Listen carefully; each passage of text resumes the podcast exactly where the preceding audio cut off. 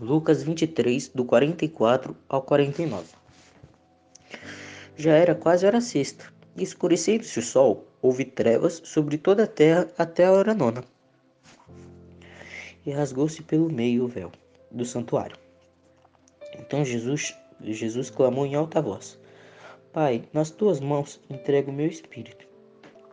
E dito isto, expirou. Vendo o santuário, vendo o centurião o que tinha acontecido, deu glória a Deus, dizendo: Verdadeiramente este homem era justo. E todas as multidões reunidas para ver o espetáculo, vendo o que havia acontecido, retiraram-se a lamentar, batendo nos peitos. Entretanto, todos os conhecidos de Jesus e as mulheres que, tinham, que o tinham seguido desde a Galiléia permaneceram a contemplar de longe essas coisas. Amém. Senhor, eu te agradeço pelo teu sacrifício, Pai. Te agradeço, Senhor, pelo teu sangue, Senhor, vertido naquela cruz, Pai. Te dou graça, Senhor, por essa Páscoa, Pai, e por tudo que ela representa, Senhor.